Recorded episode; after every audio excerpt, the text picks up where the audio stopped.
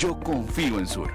Y para ahorrar tiempo y pintura, sello antes de pintar con el sellador 522 de Sur. Transcomer, puesto de bolsa de comercio, presenta a las 5 con Alberto Padilla.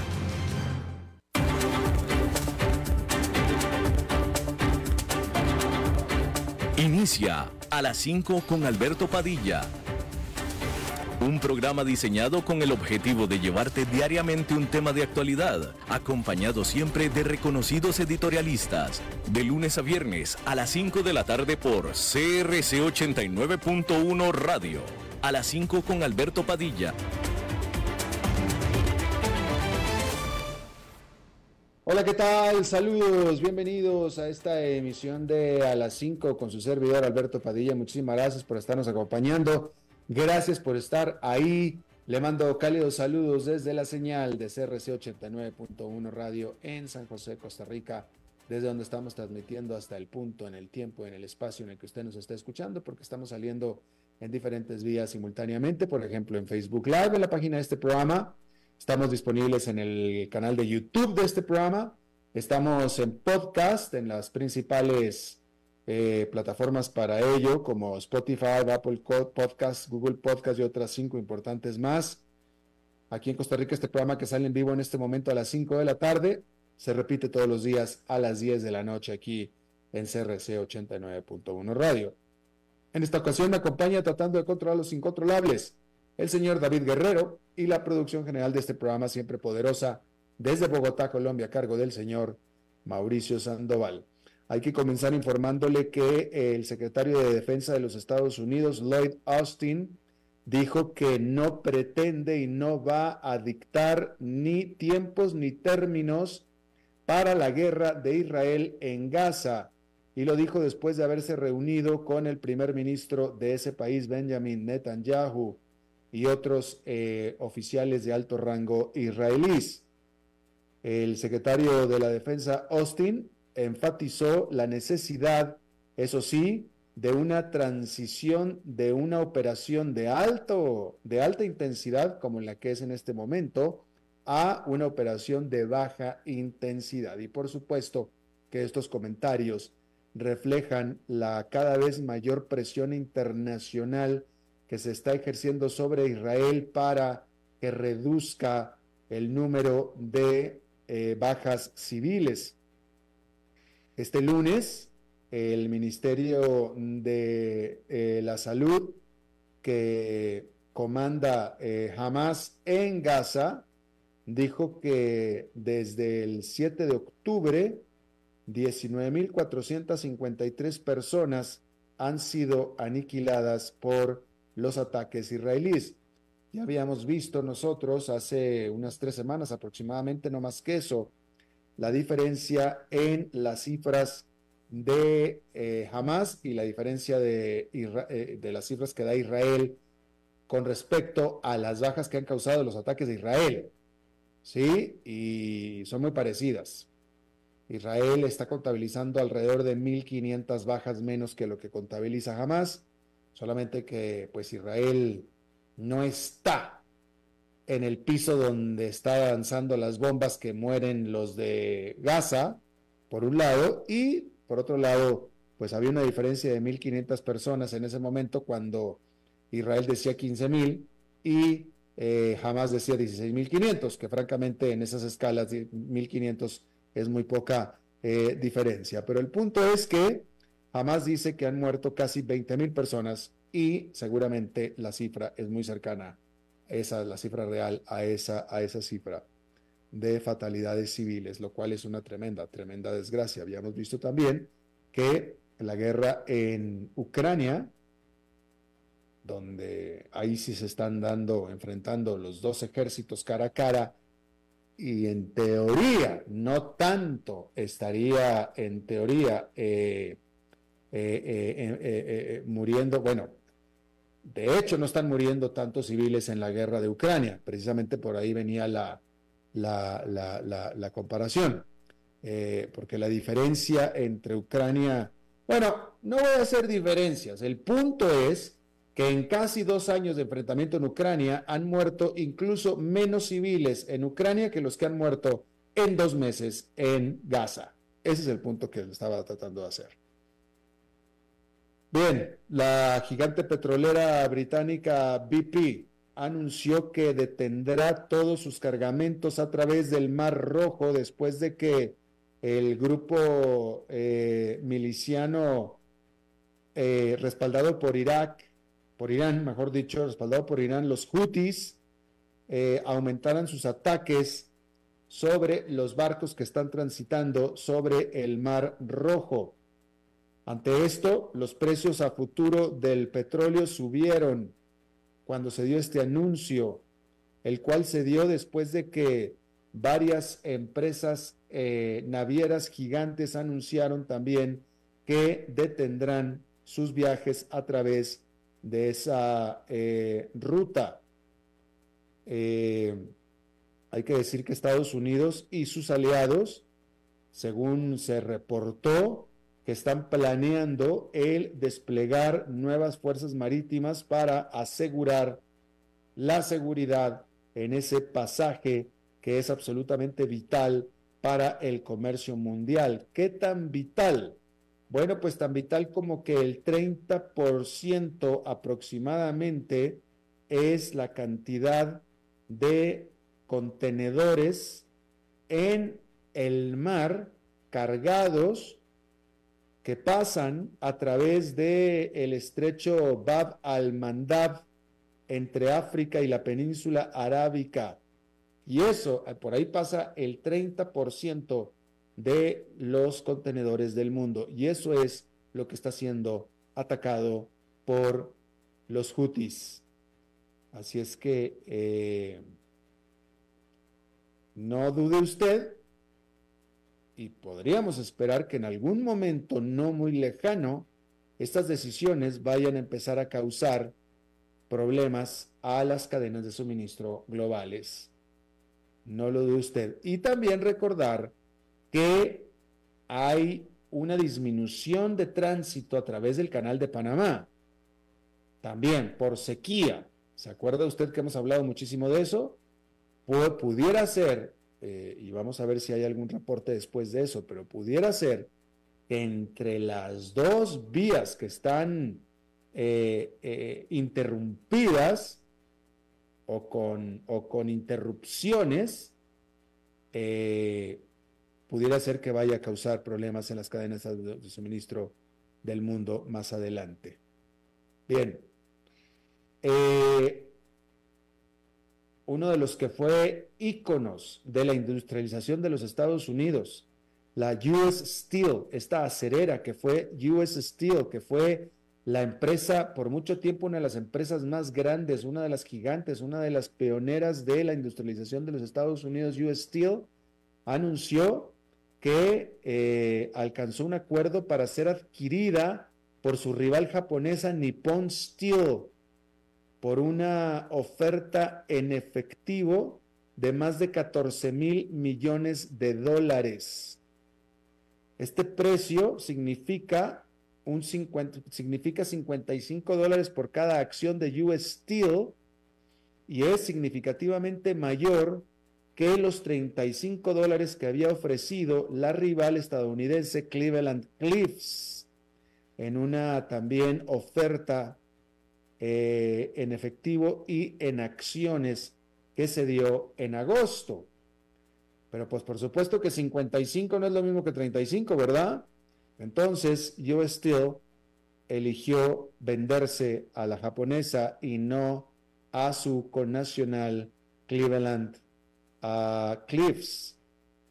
Sin embargo, hay que decir que el sindicato de metalúrgicos de los Estados Unidos que representa a la gran mayoría de los trabajadores de US Steel y que están a favor de que sea comprada esta por un comprador doméstico y por tanto también sindicalizado, dijo que este acuerdo demuestra por parte de US Steel avaricia y cortoplacismo, una actitud avara y cortoplacista, fue lo que dijo el sindicato de US Steel. Y bueno, ahí lo tiene usted. hay que decir que el gobernador de Texas firmó una ley que convierte en crimen la inmigración no oficial a través de los puertos de entrada a Texas, que todos son desde México, por supuesto. Lo que por supuesto está desatando y va a desatar lo que será una inevitable guerra legal con el gobierno federal de los Estados Unidos. Porque la Corte Suprema de Justicia de los Estados Unidos previamente había determinado que el gobierno federal, no los estados, son los encargados de controlar la inmigración al país. Sin embargo, Texas financió su propio programa de vigilancia fronteriza hace más de dos años.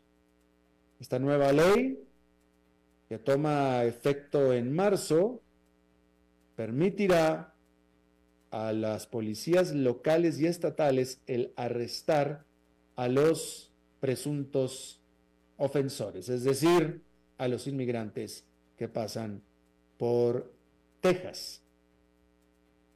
Ah, en esta guerra legal, efectivamente, que hay con el gobierno federal, usted recordará hace un par de meses, no más que eso, también el gobernador de Texas había puesto una barrera flotante sobre el río Bravo, que en Estados Unidos es el río Grande, es el río fronterizo entre México y Estados Unidos en Texas, y él había colocado una barrera flotante por, sus pistolas, literalmente como se dice, ¿no? Por sus pistolas, diciendo que el río es parte de Texas y está, está protegiendo sus fronteras.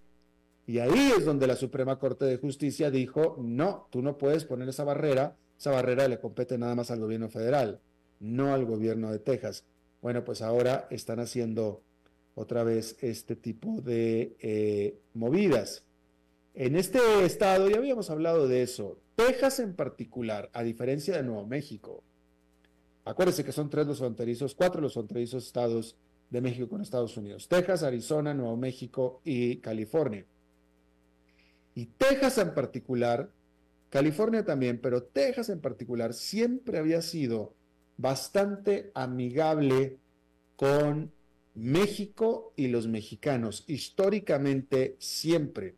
Usted recordará el presidente George Bush, el hijo sobre todo, él fue gobernador de Texas y él era, eh, eh, él era muy, él quería mucho a México. Usted recordará el presidente mexicano que estaba en esa, en esa época, la misma, eh, el, homólogo de George Bush cuando era presidente era Vicente Fox de, México y, y, los dos se llevaban muy bien.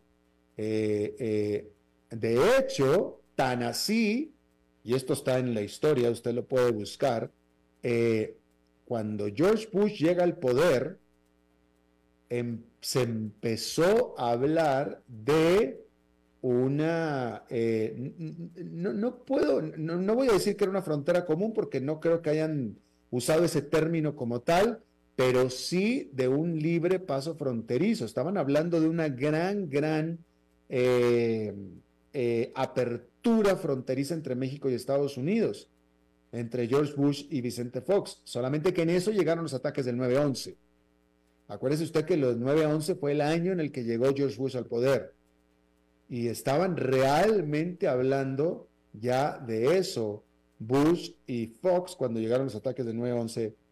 Y desafortunadamente Estados Unidos pues se vio obligada a cambiar su actitud por completo hacia pues hacia todo lo que es geopolítica, incluyendo a sus relaciones internacionales, por supuesto.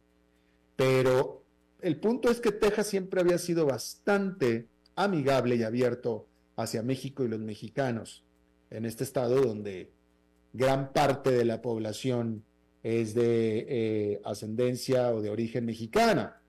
Mi propia abuela es tejana, de apellido Martínez.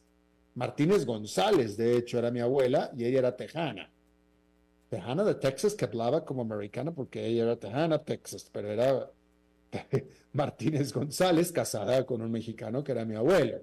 Entonces, las ligas entre México y Texas son abundantes, muy abundantes, y este estado siempre lo ha reconocido así y, yo me atrevería a decir que lo sigue reconociendo así el Estado. Este gobernador en particular es el que ha venido a romper con el status quo, como se conocía. Y bien, ahí lo tiene usted.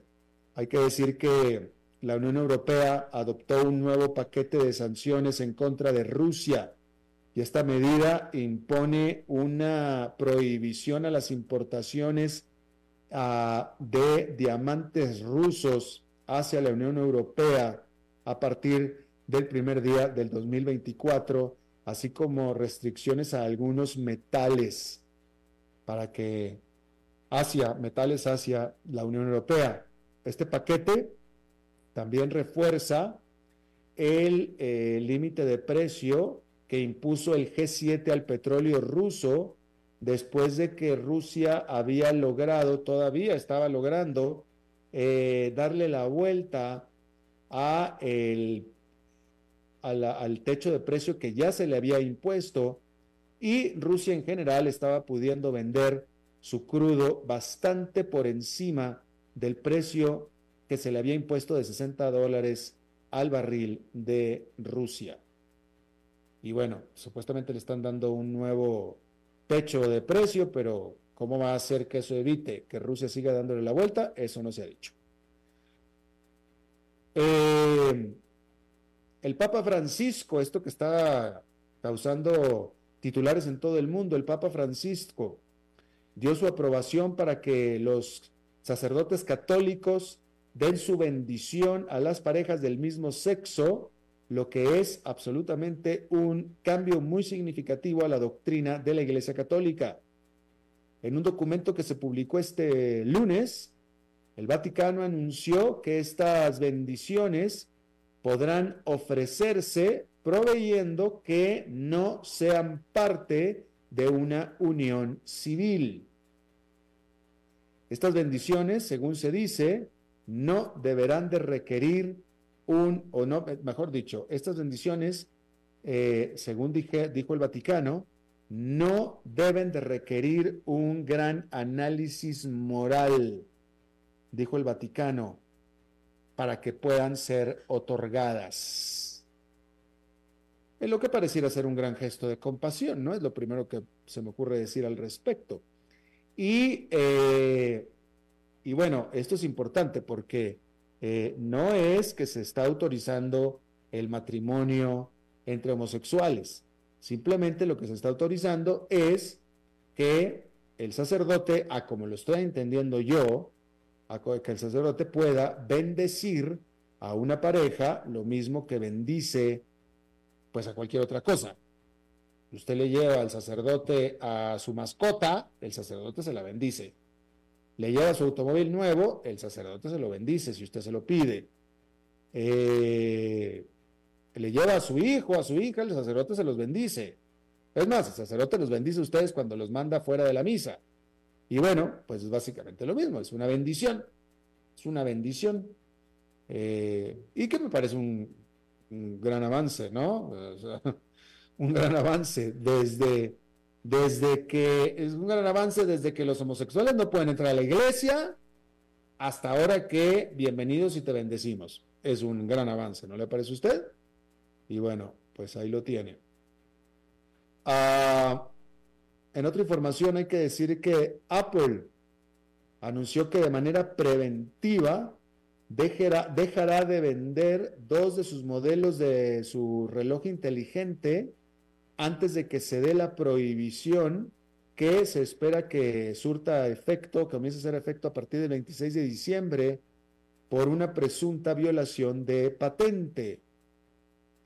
La eh, Comisión Internacional de Comercio de los Estados Unidos, o mejor dicho, la Misión de Comercio Internacional, Comisión de Comercio Internacional de los Estados Unidos, dijo que los sensores de oxígeno en la sangre de estos relojes inteligentes violaban las patentes propiedad de Máximo, que es esta productora de eh, aditamentos médicos. Apple le había pedido a la administración Biden que revisara esta decisión y pudiera eh, vetar la prohibición hasta el 25 de diciembre, esta prohibición que tomará efecto a partir del el 26 de diciembre. Así es que eh, ahí lo tiene usted. bien, la semana pasada, la semana pasada, eh, la CEPAL, que es la, la, Comisión Económica para América Latina y el Caribe, entregó el balance preliminar de las economías de América, y de, América, Latina y el Caribe para este año, siendo su último informe anual del año, en el cual señaló que Latinoamérica y el Caribe mantendrá la senda de bajo crecimiento, lo que significará una desaceleración en la creación de empleo y la persistencia de la informalidad y de las brechas de género, entre otros efectos. Y aquí me parece a mí que la palabra clave, el término clave es persistirá. Persistirá. Eh,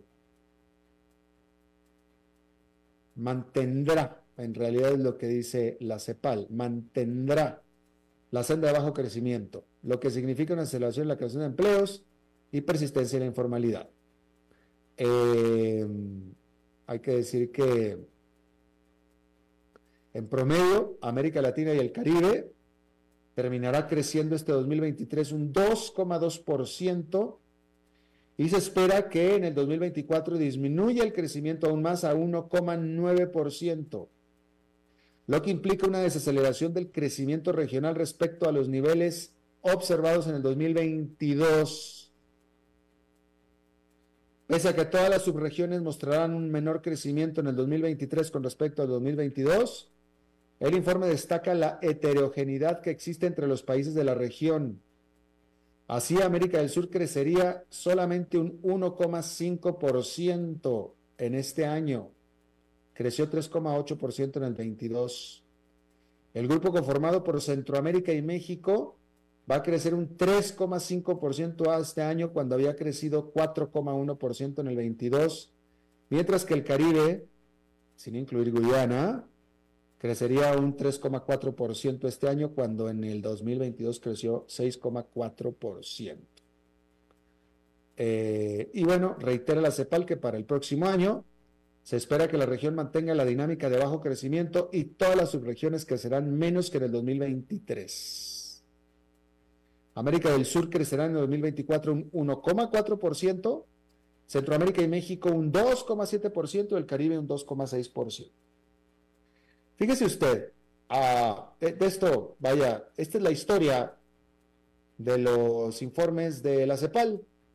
Eh, la CEPAL lo que está haciendo es reflejar pues lo que da a América Latina, ¿sí?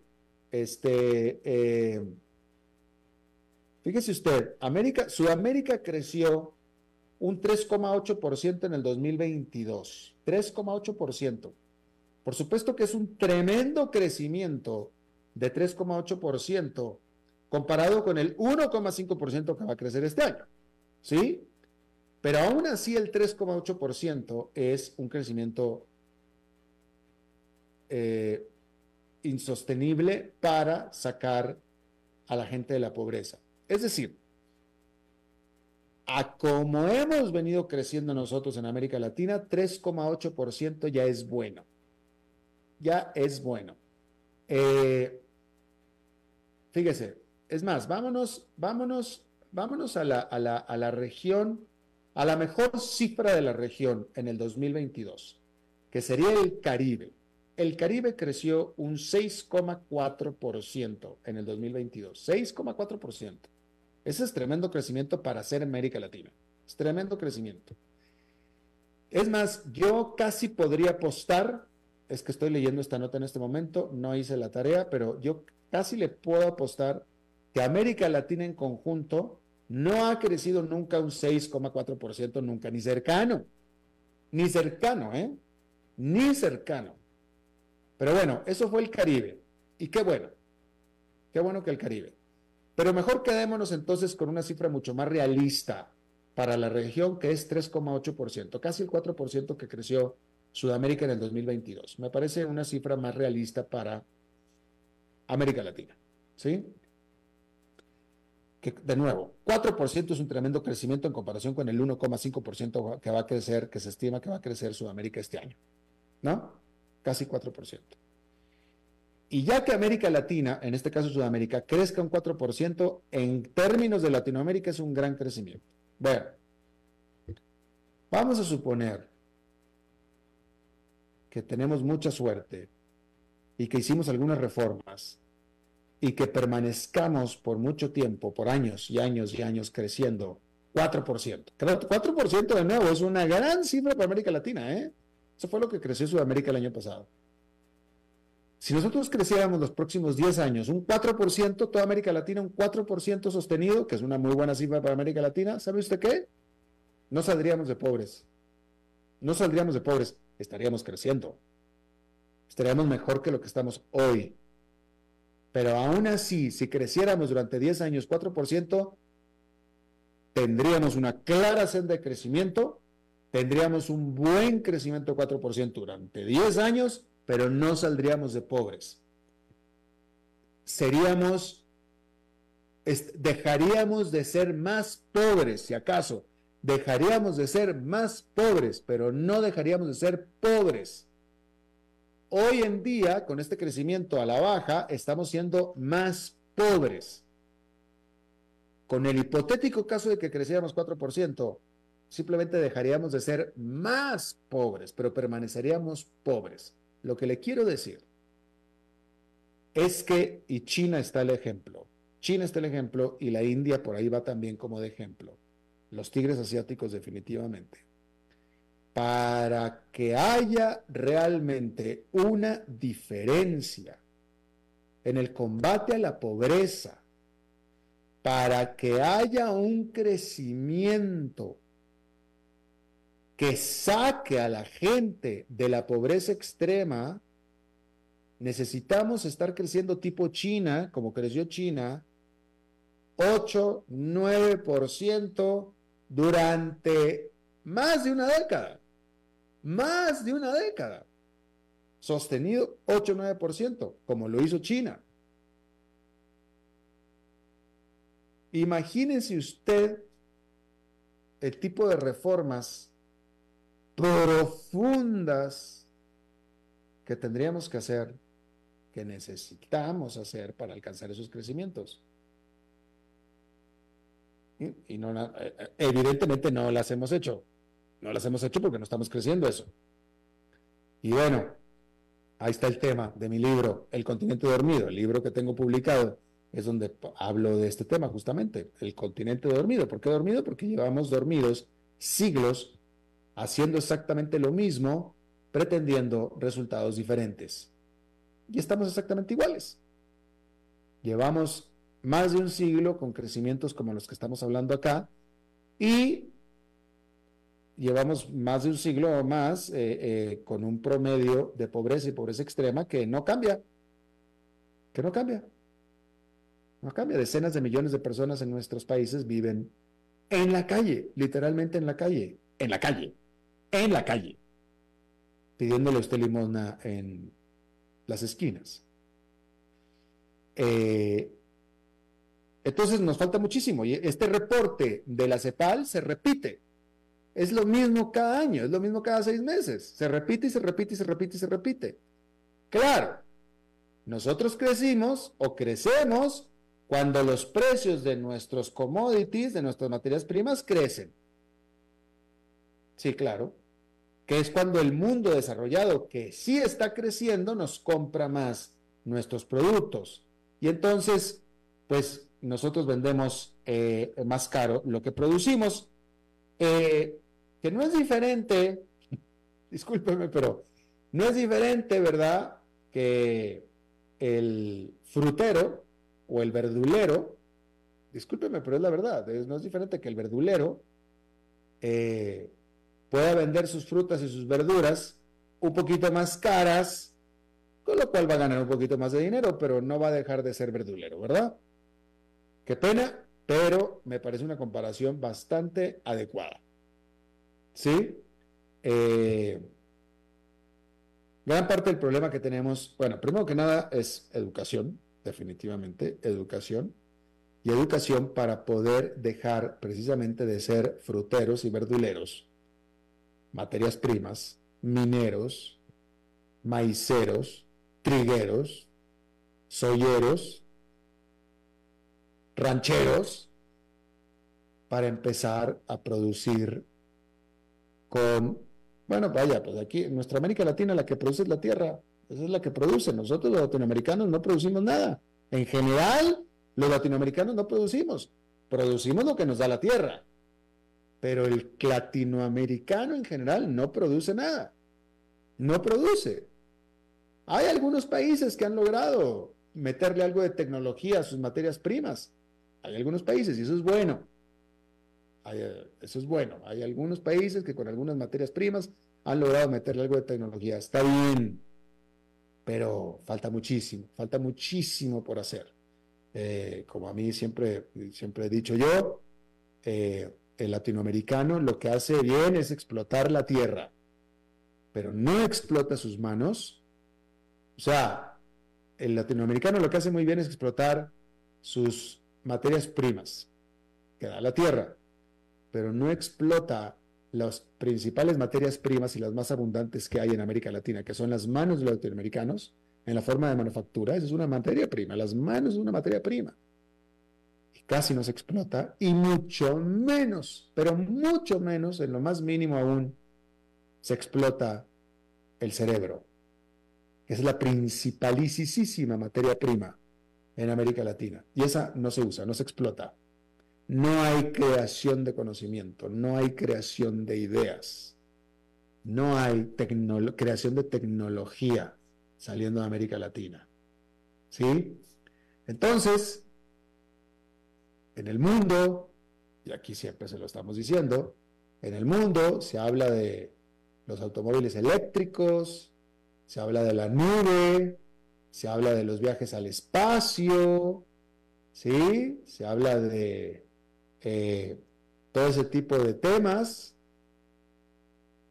Y nosotros en América Latina seguimos hablando del café y del banano, seguimos hablando de que hay demasiados pobres en la calle, y seguimos hablando y nos preocupamos cuando cae el precio del petróleo y cae el precio del café y cae el precio del el maíz.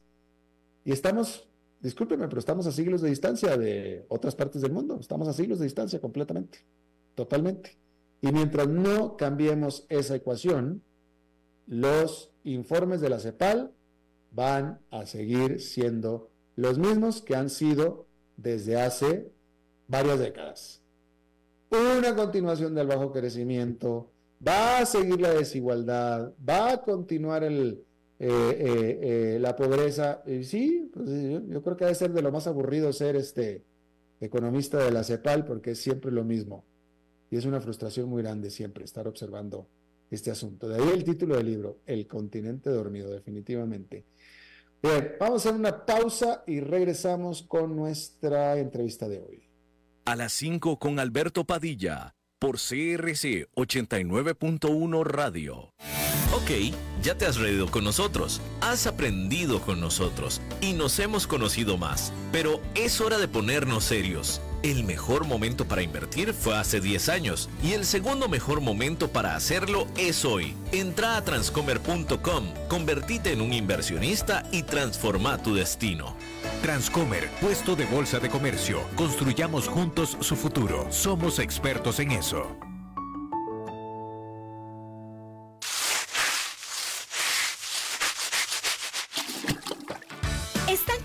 de limpiar tanto el piso de su casa. No sufran más. Cambien esta cerámica con porcelanatos pulidos antibacteriales y súper fáciles de limpiar. En Porcerámica, número uno en porcelanatos.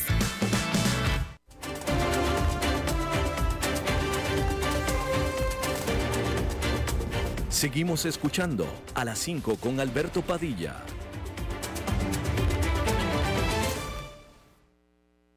Gracias por continuar con nosotros. Déjeme informarle, ya que estábamos hablando de eh, el cierre de tránsito, eh, la cancelación de tránsito de varias navieras importantes por el Mar Rojo, y le hablaba yo acerca de los eh, disminución en el tránsito que hay también en el propio canal de Panamá por la sequía, hay que decir que mediante un aviso oficial a las navieras, el canal de Panamá anunció que aumentará a 24 el número de tránsitos diarios a partir de enero para beneficio de sus clientes. Actualmente transitan 22 buques diarios que se dividen entre 6 Neopanamax y 6 Panamax es decir, eh, eh, de los grandes y los pequeños, eh, medida de restricción, como medida de restricción ante la situación que presenta de sequía el lago Gatún, que alimenta de agua dulce a el canal de Panamá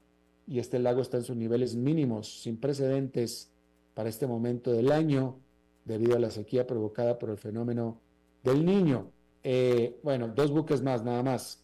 vaya, Francamente no alivia mucho la situación, pero ahí tiene usted eh, eso. Eh, dos buques más transitarán diariamente por el canal de Panamá. Por cierto que ante el anuncio de la British Petroleum de que dejará de transitar por el Mar Rojo, el precio del barril del petróleo Brent para entrega en febrero dio un salto de casi cuatro puntos porcentuales en el mercado de futuros de Londres después de este anuncio de la British Petroleum.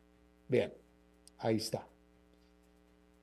Eh, vámonos a Chile, donde con más del 90% de los centros de votación escrutados, bueno, hay que, primero que nada, reiterarle que en Chile hubo el referendo para la nueva constitución este domingo. ¿Recuerda usted? Hace un año hubo un referendo para proponerles, presentarles a los chilenos una nueva constitución. En este referendo la rechazaron. Primero que nada, los chilenos estaban enojados con su constitución original que tenían, que la gran crítica que es una, que es una constitución de la época de Pinochet. Estaban enojados con esa constitución, no la querían. Entonces mandaron a hacer una nueva. Se las presentaron en referendo, no la quisieron porque estaba muy hacia la izquierda. La rechazaron. Mandaron a hacer otra, la cual se presentó este domingo y con más del 90% de los centros de votación escrutados, los resultados del referendo sobre una nueva Carta Magna se ubicaron en 55,68% en contra y 44% a favor, y así los chilenos dijeron, tampoco nos gustó esta otra constitución. Yo le agradezco muchísimo a Gustavo Campos, analista político, académico de la Escuela de Gobierno de la Universidad Central de Chile, doctor en Gobierno y Políticas Públicas, que esté con nosotros desde Santiago de Chile. Gustavo, gracias. Gracias a ustedes por la invitación. Un placer de estar aquí. Gracias. Eh, si lo informé bien, Gustavo, ¿qué quiere decir esto entonces? ¿Que los chilenos están contentos y se quedan contentos con la constitución que originalmente no querían? Definitivamente no. Eh, aquí hay muy poca gente contenta. Em, y es extraño, ¿no? Porque después de una votación uno esperaría que siempre hayan vencedores y derrotados. Sin embargo, em, quienes han sido derrotados, que es principalmente el sector de la derecha más dura del país, eh, está intentando eh, desacoplarse de esa derrota, eh, señalando que para ellos es en realidad también una buena noticia quedarse con la constitución actual, porque básicamente es la que creó Augusto Pinochet, que para muchos sigue siendo su referente político. Y por otra parte, los que podrían entenderse como los ganadores tampoco muestran demasiada euforia, porque en definitiva sigue vigente la denominada Constitución del 80, más allá que tiene algunas modificaciones eh, posteriores, principalmente las del año 2005 bajo el mandato de Ricardo Lagos. Eh, y este grupo tampoco tiene muchas razones para celebrar precisamente porque en octubre 19, eh, con el denominado acá en Chile estallido social, una de las principales demandas era el cambio de la constitución y eso no se ha concretado, como tú bien decías, en un segundo intento. Entonces pareciera ser que no hay mucha gente contenta, salvo algunas, eh, algunos actores políticos muy puntuales que ven su alegría más que nada en cuentas de corto plazo. Bueno, ahora eh, Ok, ahora, eh, ¿es correcto decir y afirmar que la primera constitución o el primer referendo se rechazó por ser muy de izquierda y ahora este se rechazó por ser muy de derecha? es una interpretación que a grosso modo es correcta. En el caso de la primera, del primer intento, digamos, de reforma constitucional, la entonces Asamblea Constituyente tuvo un componente eh, significativamente mayoritario eh, eh, de, constituyentes de izquierda y muchos grupos independientes. Y por lo tanto, el primer ensayo constitucional o el primer texto que fue rechazado por, por un gran número de votantes tenía un claro sesgo hacia la izquierda y reflejaba muchas de las demandas de grupos que hoy día se, consideran incluso un poco minoritarios, ¿no? Temas de eh, género, el aborto, eh, exacerbación del tema ecológico a ojos de muchos, eh, fueron en definitiva los factores que hicieron que esa constitución se considerara muy de izquierda. Y en el segundo ensayo constitucional, y en esto aquí hay una particularidad del electorado chileno, escogen una asamblea constituyente o un consejo constitucional principalmente asociado al que aquí en Chile se denomina el Partido Republicano, que tiene un corte neoliberal, eh, conservador en lo valórico y que también, al obtener una mayoría importante de ese consejo, impuso su eh, línea editorial, eh, generando un proyecto constitucional bastante conservador. Entonces, los chilenos han tenido que escoger en la práctica entre dos visiones de sociedad que son bastante extremos si es que uno los compara. Y en ese camino han decidido rechazar ambas alternativas. Eh, ¿Cómo se dio este proceso? O sea, ¿cómo es posible que después de el primer fallo, es decir, de la primera, de la primer rechazo, ¿cómo fue posible que se les haya permitido, que se les haya salido el péndulo hasta el otro extremo y no poderlo haber detenido en el medio y poder entregar algo más eh, tragable por los chilenos?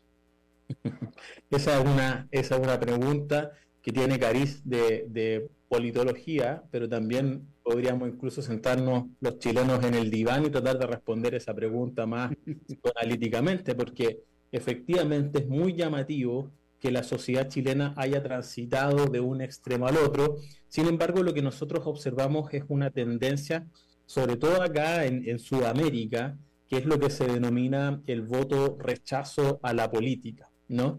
Eh, y, y, por lo general, lo que están haciendo, lo que estamos observando en los electores, es que escogen la opción que parece más antagónica al gobierno de turno o al establishment de turno y por lo tanto eso pareciera explicar este devenir pendular, como tú bien lo señales, del electorado. Eh, ok, esta que acaban de rechazar está, la considera muy de derecha. La constitución actual, la crítica es que también es muy de derecha. ¿Cuál es la diferencia entre las dos? bueno, eh, la verdad es que la, diferencia entre las dos básicamente es que la constitución que actualmente nos rige tiene un origen en un gobierno no democrático, en una dictadura.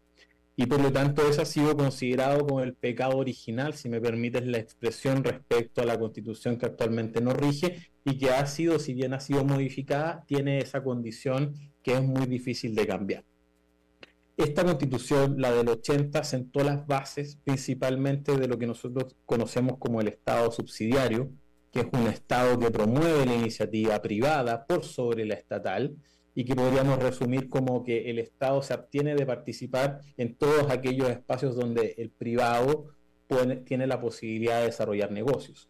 Y esto se ha manifestado incluso en ámbitos como por ejemplo la educación, la educación privada o, denominada particular subvencionada, en la salud, que nosotros tenemos un sistema que se denomina ISAPRES, que son una especie de seguro privado de salud, etcétera, etcétera. Y, por lo tanto, la expectativa de cambio de esta constitución para muchos sectores era avanzar hacia lo que se denomina un Estado social de derechos o un Estado de derechos. Se suponía entonces que esta nueva constitución garantizaba más derechos, de hecho así lo hacía declarativamente en ese proyecto, pero a juicio de muchos consolidaba eh, en el fondo el modelo anterior. Es decir, se mantenía esta idea de Estado subsidiario con otro nombre, pero se consagraba el sistema de salud privado, la educación privada y el gran problema que tenemos hoy día aquí en Chile, que son el sistema de pensiones, que en muchos países del mundo es un referente, pero los chilenos no estamos de todo conformes porque se basa precisamente en unas administradoras privadas de los fondos de pensión. Entonces se consideraba que de todas formas no lograba satisfacer eh, para muchos sectores de la sociedad los cambios que originaron este movimiento de una nueva constitución para el país. ¿Qué sigue ahora? ¿Otra referéndum? No, la verdad es que los chilenos, a lo menos, y en esto sí hay un consenso en la clase política, a lo menos vamos a tener dos años, que es lo que le resta en el periodo presidencial de Gabriel Boric, dos años de estabilidad constitucional. Él y su coalición han salido a comprometerse que a lo menos por dos años este proceso se cerraba. Esto ocurre en un contexto eh, donde hay un gobierno que ha obtenido a partir de esta votación un, poco de oxígeno después de semanas muy complejas por una agenda de inseguridad pública que ha estado muy eh, desfavorable para el gobierno, por unos casos de corrupción que se han destapado y por lo tanto la mejor noticia que podía ocurrirle al gobierno era por una parte eh, no perder esta elección, ellos estaban eh, asociados informalmente al en contra, y por otra parte, eh, recuperar la agenda para poder gobernar. Entonces, a lo menos por dos años se cierra esta discusión, sin embargo, hoy ya han aparecido algunos actores que uno podría ubicar en el espectro más en el extremo de la izquierda, que están señalando que este proceso no se ha cerrado de manera absoluta, que hay que revisarlo en dos años, que sigue siendo un anhelo para la sociedad, por lo tanto, la incertidumbre se mantiene en el mediano largo plazo. Bueno, ¿y qué, qué la constitución actual chilena no puede ser reformada, constituida, construida, eh, morfada con reformas como se hace en el resto del mundo de acuerdo a lo que quieren los ciudadanos del país? Efectivamente sí, pero esa posibilidad eh, está en el fondo sujeta hasta, hace, hasta antes del 2022 recién eh, a la posibilidad de, obtener tres quintos de los senadores y diputados. Nosotros tenemos un sistema bicameral, entonces tres quintos de los senadores y diputados para generar una reforma constitucional. Eso, dado el sistema eh, político chileno, era realmente una cláusula que operaba como un candado para cualquier modificación. Eh, y lo que acaba de ocurrir es que eh, hace unos años, y de hecho este proceso constitucional se abre gracias a ello, es que se modifica ese quórum a cuatro séptimos. Y con ello, en el fondo, se hace posible que ciertas mayorías que siguen siendo significativas, pero no tanto como el quórum anterior, podrían establecer algunas modificaciones. Sin embargo, que la, que la discusión constitucional la suma el Congreso tampoco es una tan buena noticia en un contexto de alta desconfianza institucional, donde el Congreso es uno de los actores respecto a los cuales los ciudadanos chilenos tienen menor confianza. Por lo tanto, nada asegura que este sea efectivamente el camino de, de una reforma legítima, entre comillas, de la Constitución. Claro, ahora, eh, eh, Gustavo, yo quisiera que me ayudaras a poner en contexto para el gran público latinoamericano, eh, vaya, entendemos nos damos cuenta y sabemos que el chileno, como tú lo acabas de decir, no está contento con lo que acaba de pasar, quiere cambios, no, eh, eh, todo esto, todo, esto se está dando por la demanda, por eh, los clamores de los chilenos de cambios, pero especificar que el chileno, en términos comparativos para el resto de América Latina, el chileno es alguien, en muchos países pudiera considerarse rico, ¿verdad? Es alguien que tiene educación, es alguien que tiene salud, es alguien que tiene techo, y es alguien que tiene trabajo y, con sus niños en la escuela, etcétera. Es decir, el nivel de vida del chileno es totalmente diferente al nivel de vida del latinoamericano promedio. Sí, tú, tienes mucha razón. Cuando uno conversa con colegas del exterior, efectivamente ese es el diagnóstico. La pregunta que uno se encuentra es, bueno, ¿qué les pasó? ¿De qué se quejan? Y, efectivamente lo que caracteriza a Chile es que efectivamente eh, ha mostrado una movilidad social muy alta, ha aumentado el acceso de, los, de las capas medias y bajas de la sociedad, por ejemplo, a, educación superior. Hay una, hay una política de, gratuidad de la educación superior hace muchos años que alcanza un porcentaje altísimo de la población. Eh, eh, hay acceso a salud, hay mejoras, pero todo eso ha ocurrido en un contexto de alta desigualdad social. Si uno mira los índices de Gini, por ejemplo, de nuestro país, nosotros como eh, tenemos un, índice Gini que da cuenta de una alta desigualdad social y por lo tanto hay bolsones de pobreza que han no solo que, eh, eh, que se habían logrado controlar, pero que hoy día han vuelto a, aparecer y esa idea de desigualdad se ha instalado con mucha fuerza en la sociedad. Y además ese crecimiento y ese desarrollo del cual tú das cuenta y las cifras dan cuenta, también ha sido bajo un modelo donde el Estado ha eh, garantizado el acceso de los privados como prestadores de servicios, lo cual genera dificultades de acceso para toda la sociedad a esos mismos eh, bienes. Por ejemplo, Chile ha invertido desde hace muchos años y cuenta con un gran sistema de autopistas asegurando la conectividad. Eso ha favorecido no solo la movilización de las personas, sino el aumento de las exportaciones. Tú hablabas del canal de Panamá, nosotros somos un país que estamos muy lejos de todo. El, tránsito portuario para nosotros es fundamental. Contar con buenas carreteras eh, es fundamental para la actividad económica. Y esas carreteras en Chile, que son de muy buen estándar, eh, son pagadas y por lo tanto, eh, al, ser licitadas por el Estado y, condicionadas a su uso al pago de un, de un, peaje, de una tarifa, en el fondo ha ido que esa sensación de desigualdad o de, o de aislamiento de ciertos grupos eh, vaya creciendo.